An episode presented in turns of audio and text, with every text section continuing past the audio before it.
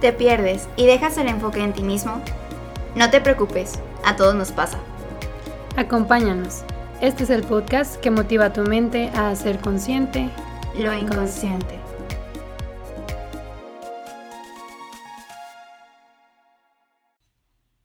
Bienvenidos a este nuevo episodio y primer bonus del podcast Inconscientes. Estamos súper felices de poder estar aquí con ustedes y en esta ocasión pues poder hablar de la importancia de la salud mental, pero con tintes católicos. También empezar a hablar de esto dentro de la iglesia, si tienes cualquier tipo de fe, pues cómo puedes integrar tu fe con la salud mental.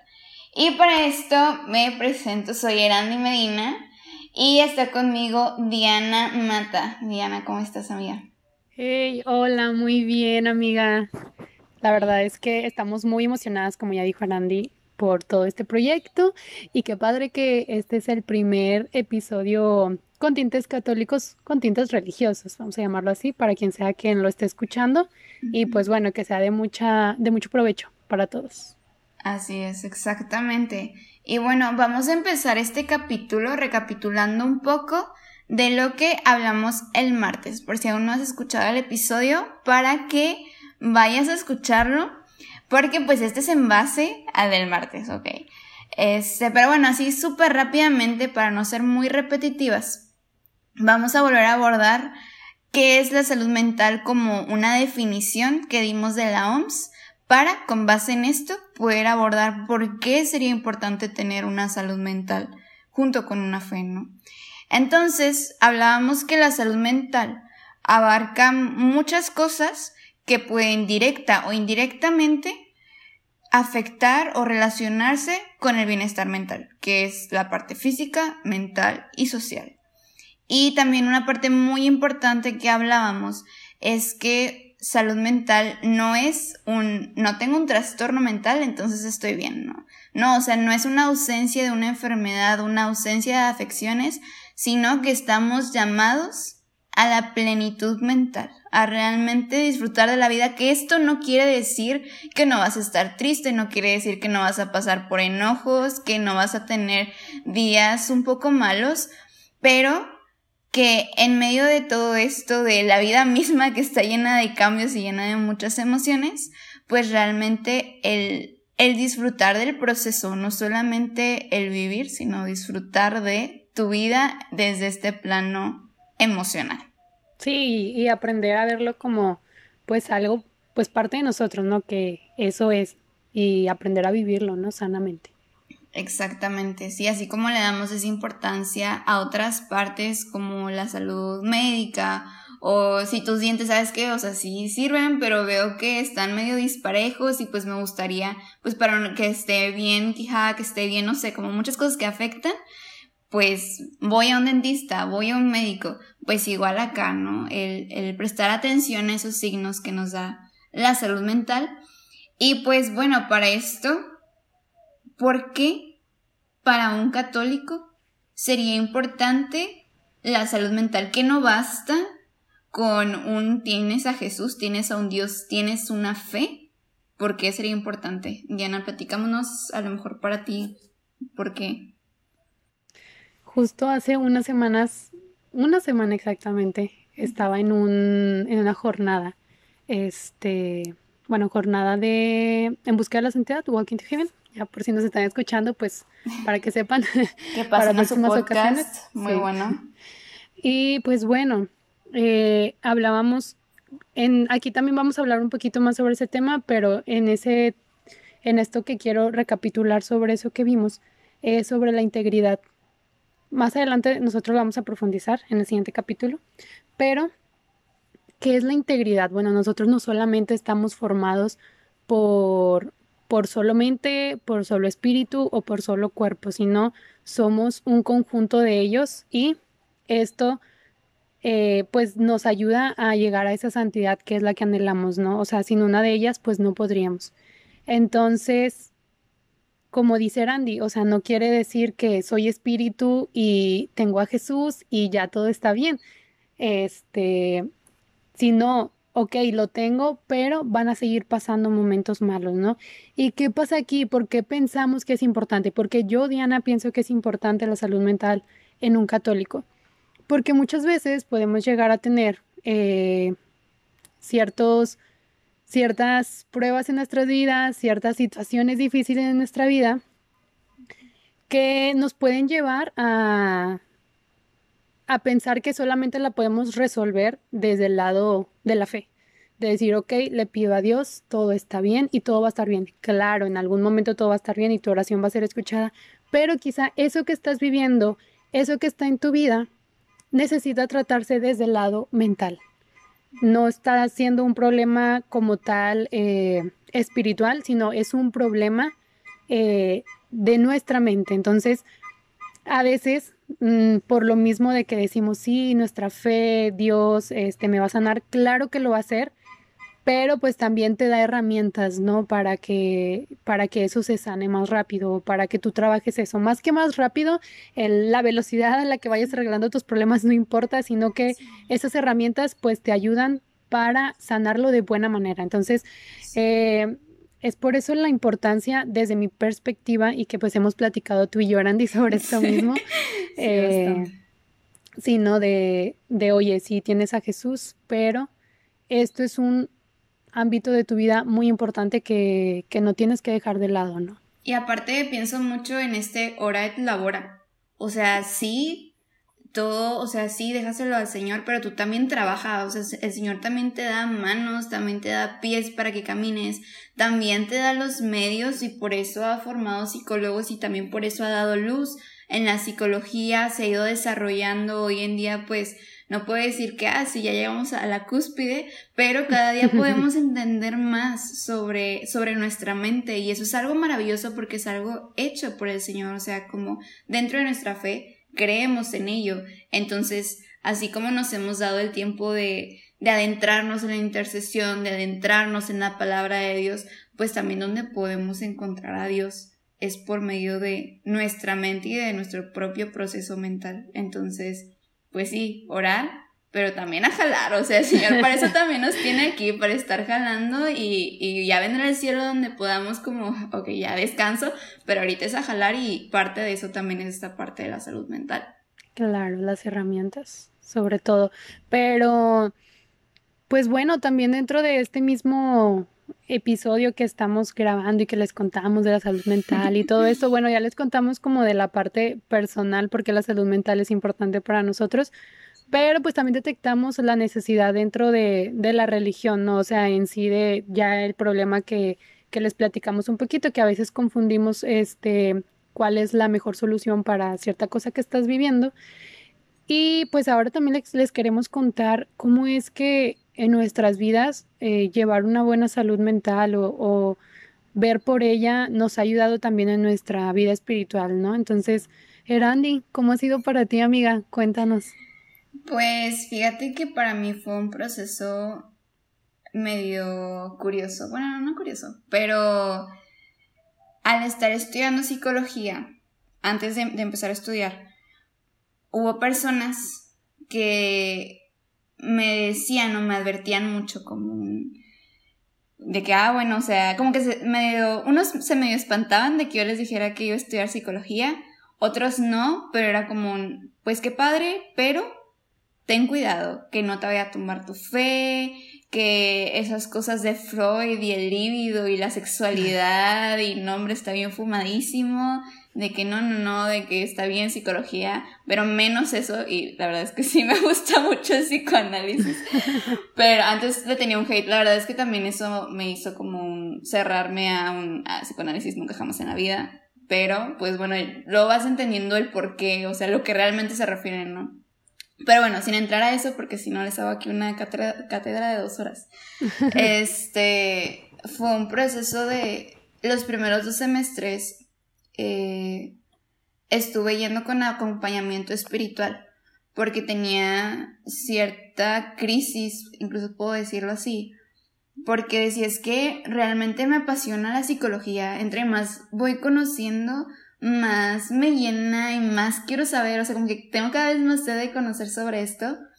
Sin embargo, pues, no sé, por ejemplo, el que la mayoría de mis, de mis maestros fueran ateos y el ver que, que realmente te digo, pues esta parte como de, ay, cuidado con tu fe, cuidado con tu fe, de que no te la vayan a tumbar, pero al mismo tiempo, eh, personas que era un, tu fe va a ser un impedimento para que tú puedas ser una buena psicóloga porque siempre vas a estar sesgada, porque siempre tus terapias van a tener esta parte de la fe y vas a querer imponer la fe y evangelizar a los demás y eso está súper mal, entonces nunca vas a ser una buena psicóloga, ¿no? Entonces, estos comentarios directa o indirectamente pero realmente sí, el primer año fue así como un, ah, ¿qué está pasando? Como, sé que esto quiero, sé que me voy a quedar aquí, o sea, no tengo duda de eso y no tengo duda de mi fe, pero ese abrirte y ese también abrirte a cuestionarte y a, y a preguntarte el porqué de las cosas, ¿no? Y, y empezar a, a quitar un miedo a razonar, o sea, un miedo a un preguntarte el por qué. Y, y realmente para mí ha sido un proceso bien padre porque cosas que en lugar de tomar mi fe realmente las solidificaron. Y donde puedo ver a Dios en cositas tan pequeñitas que cuando las cuento de repente puede ser de que, ay, qué forzada era Andy, de que quieres ver a Dios en todo.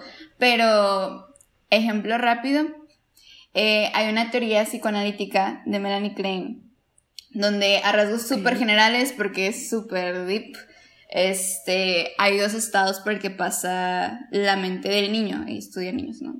Entonces, una es que quiere estar siempre con la madre porque no puede distinguir un yo y un tú, o sea, para él como que todo es una extensión de sí mismo. Entonces, pues la madre es quien da, es no solamente un amor materno, emocional, sino también pues quien te provee de leche, de cuidado, puede sobrevivir gracias a ella. Entonces, eh, esta figura materna. Entonces, que eh, en esa teoría el niño quiere comerse tal cual a la mamá, ¿no? Para estar siempre con ella, pero al ver que eso no se puede, o sea, va creciendo, se va dando cuenta que es un ser eh, individual, independiente, y entonces llega a esta otra etapa donde pues entra como una... se dice como no depresión como un trastorno, pero sí como rasgos como de tristeza, de es como un chale. Lo voy a dejar así, lo estoy diciendo súper burdo, perdón a mis colegas que me están escuchando, pero pues es para como bajarlo un poquito, ¿no?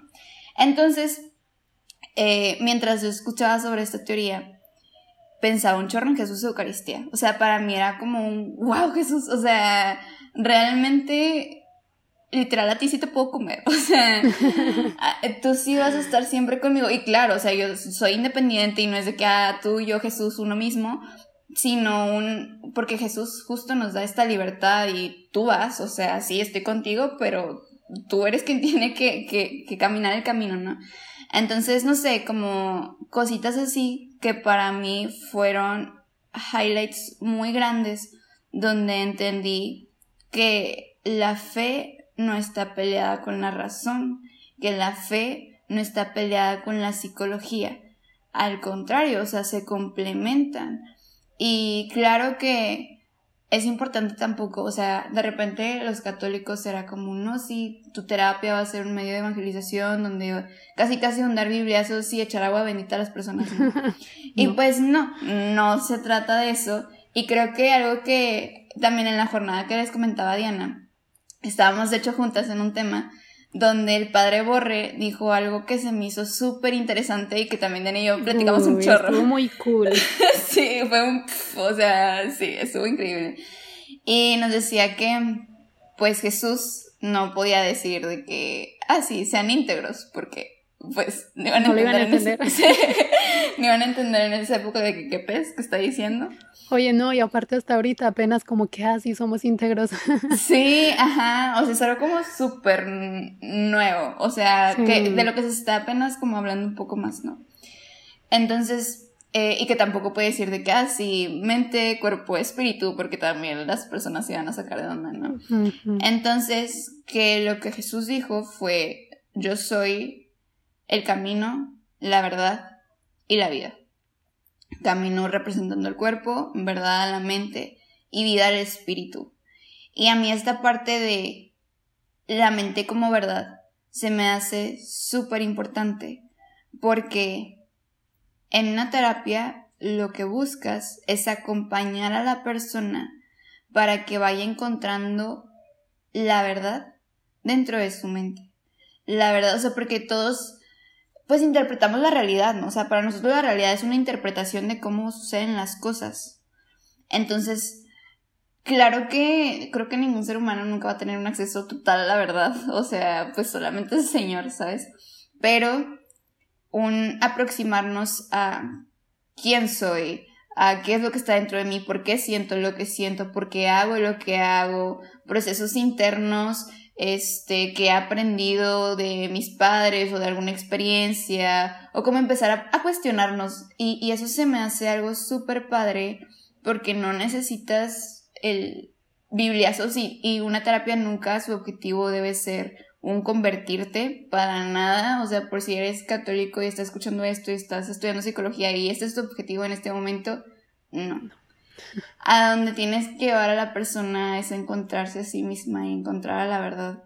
Y nosotros seguir en ese proceso, o sea, también a mí me cayó el 20 de mi soberbia, de, ah, sí, yo tengo la verdad absoluta y yo sí, pobres ellos que no saben todavía y no conocen a Jesús. No, para nada, o sea, es un, pues yo también sigo en ese proceso de conocer a Jesús y ser humilde y reconocer un, sigo en esa búsqueda cada vez más plena de la verdad. Y me voy a equivocar, sí, me voy a equivocar en el proceso, pero al tener más conciencia, a ser consciente lo inconsciente, realmente eso te ayuda un chorro en todas las áreas de tu vida y, y como católica eso me dio una maduración en mi fe increíble y como persona, o sea, realmente como persona crecí muchísimo, claro, sigo creciendo, sigo en este proceso, pero creo que fue un reajustar muchas cosas. Entre más iba escuchando en mis clases, más me cuestionaba, más me preguntaba y con amigos psicólogos eh, estamos en un grupo misionero, entonces dentro del grupo misionero que también están estudiando psicología, nos juntábamos y era que, ay, ¿qué opinas de esto? No, pero estoy de acuerdo, pero también estoy de acuerdo. ¿Y por qué la iglesia esto? ¿Por qué la iglesia lo otro? No, o sea, como que realmente preguntarnos las cosas y se vale, o sea, realmente se vale y es importante. Y mientras busques la verdad, o sea, tú tranquilo, o sea, creo que también algo importante es un... Ahí está tu amistad con Jesús, ¿no? O sea, si tú eres católico y estás escuchando esto, a Jesús no le, no le molesta que le preguntes o que lo cuestiones en por qué, por qué esto por qué lo otro, no. Tal vez te dé la respuesta, tal vez no. Tal vez en ese momento, tal vez más adelante. Jesús es un enigma, entonces no les puedo asegurar que les va a responder en ese momento. Pero Jesús toma mucho en cuenta que estás buscando la verdad y te va guiando. O sea, como ese buen pastor, alguna vez un sacerdote, en una, una situación totalmente distinta, pero me dijo algo muy cierto que es un... Eh, si te quedas parada por miedo a no tomar el camino correcto, ya estás tomando una decisión. Estás decidiendo quedarte parada y estancada. Y mientras tú no sigas caminando por miedo, ay, ¿qué tal si me equivoco? ¿Qué tal si en esto de la psicología digo algo y alejo a alguien de la fe? ¿O qué tal si me llega un paciente y, este, no sé, va algo en contra de mi fe? ¿O qué tal si yo como, como una persona, a lo mejor no psicóloga, pero que empiezo a indagar en mi mente y veo cosas o heridas, no sé, o sea, como que qué miedo, qué miedo, qué miedo? Pues si no haces nada por miedo a equivocarte o por miedo a lo que vas a encontrar dentro de ti, y estás decidiendo el estancarte. Y mientras no camines, Jesús buen pastor, no te va a poder guiar porque Él no te va a forzar a caminar, porque está nuestra libertad, está nuestra voluntad. Libre albedrío, sí. Ajá, y eso lo toma el bien en cuenta, o sea, nunca te va a obligar a nada. Pero mientras tú camines y tú le dices, Jesús, no sé a dónde estoy caminando, que me estoy adentrando a mí, a mi proceso mental, no sé qué me voy a topar, pero tú guíame, tú sé mi buen pastor. Él va a ser tu buen pastor. Y él, aunque a lo mejor te desvíes un poquito, te va a regresar al camino, ¿no? Entonces, y incluso va a ser un proceso de fe mucho más maduro.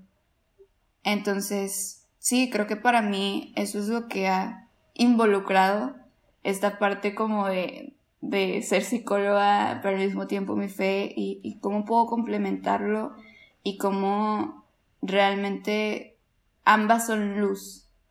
Entonces está muy padre como el, el poder vivirlo de esa forma y saber que eso no me hace ni menos católica ni menos psicóloga. O sea, ni una cosa ni la otra. Eh, mientras me formen las dos, mientras siga buscando la verdad en las dos, pues realmente confío en que el Señor está guiando mis pasos.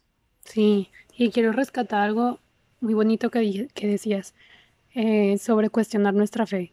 Si nos están escuchando y por un momento han tenido como dudas y todo este tema de preguntas hacia Jesús, hacia su fe, Oigan, qué padre que se están cuestionando, porque no están pensando de que, ah, sí, porque me lo dice la iglesia, porque me lo dice el padre, porque me lo dice mi amiga que está en la, que es mi coordinadora, que está en el mismo grupo que yo. O sea, no, tú quieres saber por qué estás creyendo en eso y qué padre. O sea, también si en algún momento has pensado, justo hablaba hace algunos días con unos amigos que no están en sí en la religión, pero decían que en algún momento habían estado, pero se habían alejado por ciertos comentarios y que no iban tanto con sus ideales. Eh, y yo decía, qué padre, o sea, en algún momento estoy segura que si Jesús eh, va a llegar a sus vidas, en algún momento va a llegar, aunque ahorita piensen que sus ideales no van con esto.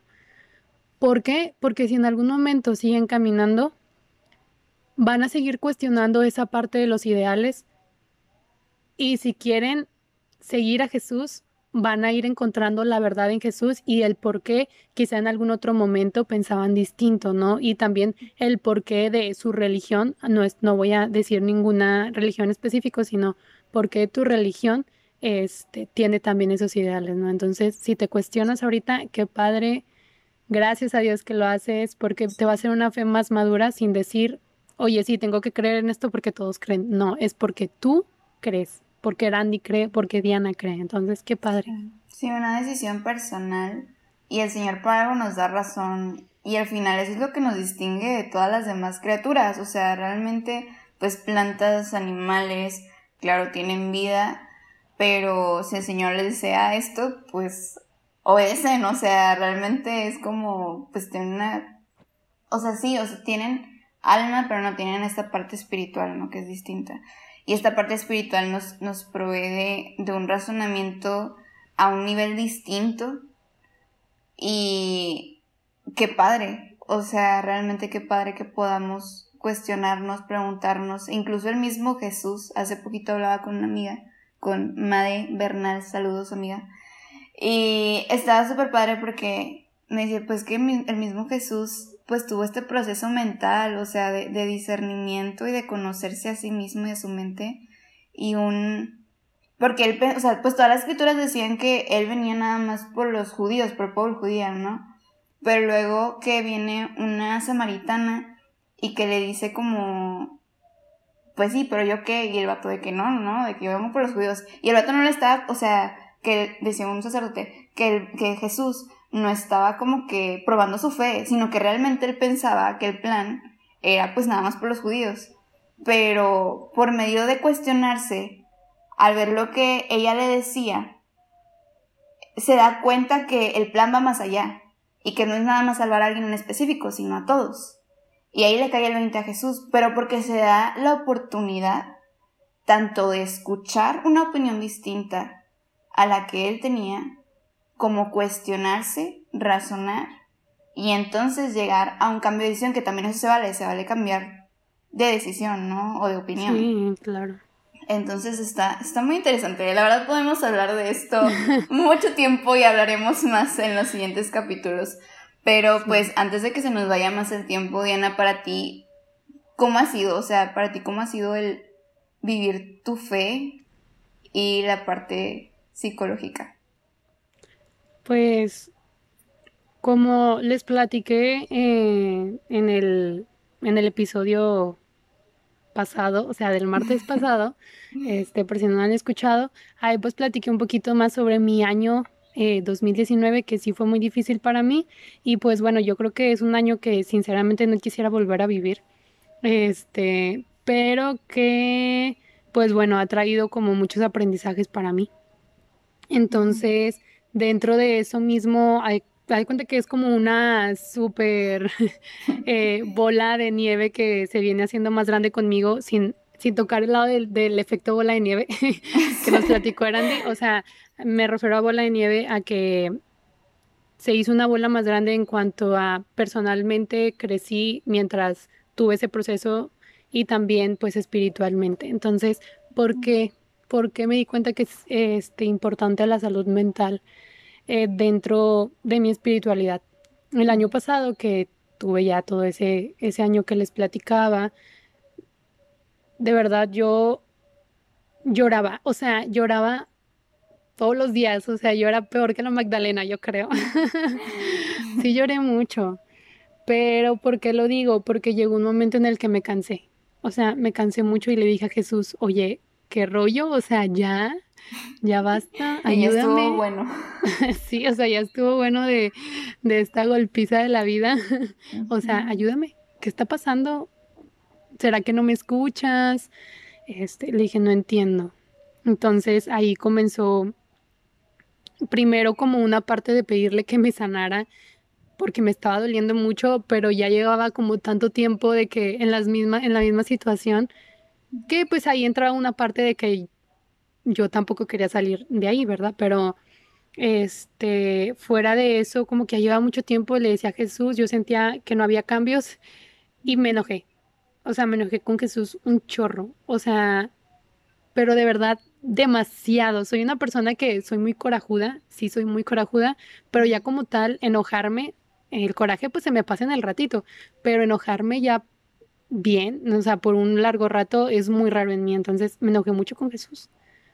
Y sí le dije, es que de verdad no entiendo, o sea, no entiendo por qué le, yo le decía, ya entendí, o sea, ya entendí qué es lo que está mal, pero ayúdame, o sea, sigo en las mismas, sigo llorando, me sigue doliendo. Y la neta es que siento que me estoy ahogando horrible. Y ya no tengo fuerzas. O sea, sí me acuerdo que llegó un día en el que le dije, ya no tengo fuerzas. O sea, ya estoy cansada. Ya, por favor. Y desde esa, o sea, desde ese momento que me enojé, yo no, obviamente no tenía ganas de orar. Era como, oye, qué rollo. O sea, estoy llorando a pesar de que yo teóricamente sabía que pues la oración no depende de tu estado de ánimo y lo había dicho muchas veces, en ese momento era un no quiero, o sea, de verdad no quiero orar, pero sí, era como va, o sea, no quiero, pero lo voy a hacer. Y, al, y dentro de esas oraciones, este, al principio, a pesar de estar enojada, era como que intentaba que todo se sintiera bonito, pero ya después conforme fue avanzando era un, de verdad, estoy enojada contigo y ahí fue cuando mi oración se comenzó a ser más auténtica. Ese momento que pasé de crisis, de, enojo, de todo eso, me hizo comprender que nuestra relación con Jesús es una, debe de ser una mm, relación auténtica, que la oración como tal para mí sí es una plática con Jesús. Eh, ahí lo, lo, lo, volví a confirmar, ya lo sabía, pero lo, lo volví a confirmar, porque después de eso que yo ya no podía tener otro sentimiento más que enojo, mis oraciones eran de reclamarle a Jesús. Y más que reclamarle era un platicarle de que, oye, de verdad estoy enojada por esta situación. Y ahí me di cuenta de lo que muchas veces yo dije, de lo que muchas veces me dijeron de la oración es literal una plática con Jesús y no se tiene que sentir bonito. O sea, muchas veces pensamos eso, que la oración es para que sí, todo está bien, este, estoy meditando algo con Jesús y ya siempre se va a sentir bonito, siempre voy a sentir que Jesús me abraza y así, y no. Este, ya había pasado yo por desiertos espirituales, por momentos en los que no sentía bonito, pero nunca me había pasado esta parte del enojo. Entonces, después de que pasó todo eso, después de que a veces mis oraciones simplemente era eh, decirle porque estaba enojada. Mis oraciones a veces eran simplemente llorar, o sea, literal, llorar.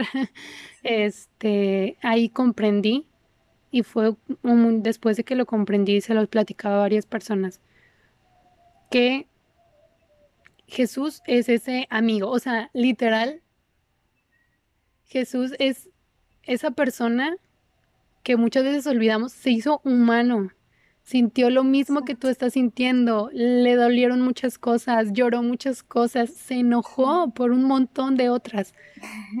Lo sintió, o sea, igual que tú, lo sintió, igual que yo, él estuvo ahí. Y así como tienes otro amigo y no concuerdan en lo mismo, así con Jesús, o sea, vas conociendo a Jesús y ya no están en la parte de, de la primera eh, fase también de la amistad en la de que, ay, sí nos llevamos bien y todo bonito, no. Ajá. cuando ya te empiezas a conocer con una persona, hablando este, románticamente, hablando simplemente de amistad, comienzas a tener una relación tan profunda que empiezan a hablar de temas en los que ya los dos como que discrepan un poquito y es como que, ah, chis, ¿por qué piensas tú esto? ¿Por qué pienso yo esto? Pero bueno, vamos a platicarlo. O esto que hiciste me enojó y, y no sé qué hacer. Bueno, vamos a platicarlo, ¿no? Pero estoy enojada. Bueno, así mismo con Jesús. O sea, Jesús se vuelve esta relación sincera y eso fue lo que me dejó ese momento de una relación auténtica con Jesús de, oye, eres mi amigo, la neta estoy bien enojada contigo y te lo voy a decir en la oración, ahí te va. Tal cual. Entonces sí, creo que eso es uno de los puntos que más rescato de ese momento de crisis, pero también ese momento en el que estuve mal y en el que estuve muy enojada con Jesús, digo, no estoy muy orgullosa de esto, pero falté mucho a mi fe, o sea, falté demasiado, este, tuve un chorro de dudas, que es lo mismo que platicamos ahorita, dudé bastante y era parte de lo mismo de que no controlaba mis emociones y era como emociones de de repente bonitas y de repente feas y de repente duelen, de repente eres feliz y no sabía qué hacer. Entonces fue un momento en el que estuve basando mucho, la verdad es que no me enorgullezco de esto, pero estuve basando mucho mi fe en, en las emociones. De estoy bien, ah bueno, también estoy bien en mi fe y la cuido mucho y luego estoy mal, ah bueno, es que me enojé con Jesús y hice estas cosas, o sea, y no me enorgullezco de eso, pero después de eso fue como, oye Diana, ¿qué, qué estás haciendo? ya cuando comienzo a tener un poquito más de esta parte de centralizarme con mis emociones, eh, responsabilizarme de ellas, conocerlas, vivirlas, fue como un repercutió tanto en mi vida, tanto emocional, lo que viví, como espiritual. O sea, sí fue un momento muy difícil, pero que gracias a Dios después de eso dije, mi fe vale todo. O sea, después de eso fue como un volver a agarrar las pilas y decir, no, no, no, o sea, las emociones son una herramienta para seguir también en mi fe y seguir caminando. Y, guau, o sea, sí fue un año muy difícil y lo voy a seguir diciendo toda la vida y lo voy a, y voy a seguir diciendo que no lo quiero pasar porque ya no quiero pasar por eso. Pero me trajo muchos, muchos aprendizajes y gracias a Dios también ahí reforcé más mi fe y me di cuenta de eso mismo, que al responsabilizarme de mis emociones ya no iba a repercutir tanto espiritualmente en el futuro en dado caso que tuviera pues alguno de estas dificultades, porque no quiere decir que lo que hayamos platicado, que por mi fe, que por tener alguna religión ya todo va a estar bien. Entonces, una vez ya como habiendo arreglado estos problemas este, estas situaciones dentro de mi cabeza, fue un poco también más fácil pues reconciliarme con todo lo que había hecho mal porque pues también entró la parte de ay no me perdono porque hice todo esto en aquel momento y ya ahora es como ok pues pues ya ya lo hiciste digo no es como que chale ahí te vas a quedar sino ok ya lo hiciste y qué puedo mejorar no entonces creo que es de las cosas que más me llevo de de todo ese momento y de por qué la salud mental comienza a ser un factor muy importante dentro de mí. También por lo mismo, porque en algún momento que ya yo no sentía a Dios, llegué a pensar que era un desierto espiritual y simplemente era yo con mis emociones que me fui alejando. Que nada que ver con un desierto espiritual o, un silencio por parte de Dios, sino era un silencio de parte de mí. Entonces, pues bueno. Exacto, ese estancamiento también de las emociones y por eso, o sea, realmente la importancia de interiorizar y conocer más de tu mente como lo has hecho con el espíritu, ¿no? Entonces, muchas gracias, Diana, por compartirnos esto. O sea, yo sé que va a ser de, de mucha ayuda para muchos de nosotros porque como son cosas que no solemos hablar, pensamos que solamente nos pasa a nosotros. y que los demás están súper bien y que solamente yo estoy siendo un mal católico, que estoy enojándome con el Señor, estando triste con Él. Y pues no, o sea, realmente a los católicos también les pasa. sí. Claro. Entonces, pues ya para ir terminando, realmente hay muchísimo camino que recorrer. Muchísimo dentro de la iglesia, dentro del el área de salud mental en específico, que es lo que nos estamos ahorita pues abordando, que estamos ahorita platicando. Les recomiendo una carta que Diana y yo conocimos hasta hace súper poquito, que es la carta de los agentes sanitarios. Ahí el Papa San Juan Pablo II, un crack, les habla pues a todos los agentes sanitarios, ¿verdad? Y dentro de ellos pues están los psicólogos y habla sobre la importancia de esta profesión, la importancia de la psicología. Hasta el momento, a pesar de que tenemos patrones, santos patrones de todo, aún no hay un santo patrón de la psicología tal cual. Entonces, yo estoy segura que el próximo santo patrón va a salir de las personas que estamos hoy haciendo algo al respecto. Conozco gente que admira un chorro tanto dentro como fuera de la iglesia, que están haciendo cosas maravillosas por seguir promocionando la salud mental, por seguir conociendo nuestros procesos internos. Y si este tema es algo que a ti te mueve, adelante, o sea, realmente date la oportunidad de conocer más, de ahondar más. Te decimos, esta carta, o sea, es, bueno, yo soy psicóloga y yo no conocía que esta carta existía, o sea, creo que también hay mucha riqueza ya dentro de nuestra iglesia que no conocemos, pero mucha que falta por hacer. Y recordar que somos iglesia militante. Esto quiere decir que somos los que estamos actuando en el hoy. Porque de repente nos podemos caer en un hasta el cielo, hasta la eternidad, ahí sí, vato, es, hoy. O sea, estás en una realidad y no es nada más un sentarte y anhelar un cielo y quedarte fantaseando. Hora es la hora. Es una acción. Así que el día de hoy te invitamos a que sigas profundizando en tu fe, a que sigas profundizando sobre todo en tu proceso de salud mental. Seas o no católico, que sigas promocionando esta parte, hablando al respecto, que ya no haya silencios o tabúes. Mientras más se hable, más se va a ir trabajando. Hoy realmente me hace muy feliz el saber que para que una persona entre al seminario, tienen que pasar también por un proceso terapéutico, tienen que tener una entrevista terapéutica. Igual con las consagradas, igual con como que cada vez se va metiendo más esta parte y qué bueno, o sea, realmente es algo que hace falta no solamente en la iglesia, sino en el mundo. Así es. Entonces, importante. Pues realmente, como dice nos es algo importante, algo que, que debemos de seguir poniendo el dedo en la página, realmente, a pesar de que sí está de moda y qué bueno que esté de moda, el date la oportunidad de interiorizar primero en ti mismo para cada vez más hacer consciente lo inconsciente. Muy bien, y pues bueno, esto es una es el comienzo de, de, todo esto, ¿no? Va, en algunos momentos vamos a seguir hablando de estos pues temas psicológicos desde el tinte católico, desde lo que nosotros hemos visto. Y pues nada, te invitamos a que sigas con nosotros en estos capítulos, en estos episodios y nos platiques también cómo ha sido para ti esta parte de la salud mental, que te has dado cuenta o que no te habías dado cuenta antes. Entonces, pues bueno, te esperamos para que sigamos en este camino y juntos hagamos consciente lo inconsciente.